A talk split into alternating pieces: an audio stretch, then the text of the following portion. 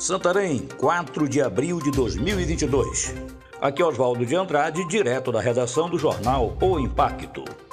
Confira comigo as notícias que são destaque na página do seu jornal O Impacto.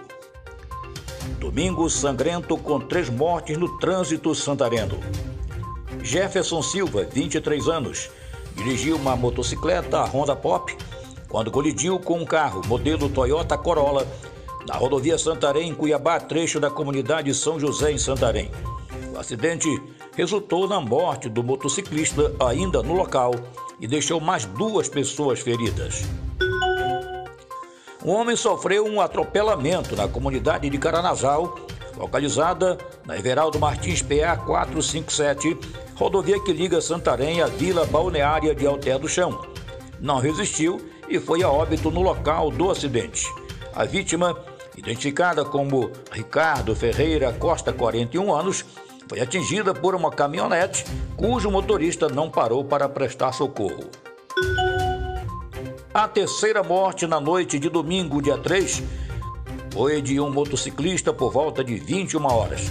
Desta vez, em uma colisão entre um carro e uma motocicleta na comunidade de Boa Esperança, rodovia Santarém, Curuaúna. A vítima, identificada como André Farias dos Santos, de 25 anos, evoluiu a óbito ainda no local.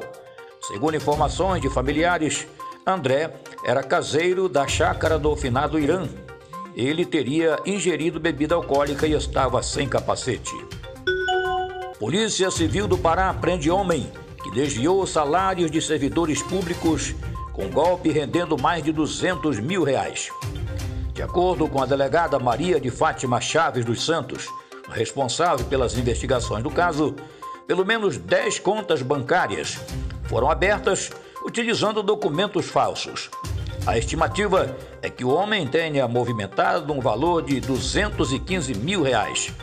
Após tomar posse dos salários dos servidores, o criminoso passou a ostentar a vida farta nas redes sociais na cidade de Fortaleza, onde passou a residir desde o início do mês de março, destacou a delegada. Para mais notícias, acesse www.impacto.com.br. Uma ótima semana a todos. Até a próxima e muito obrigado.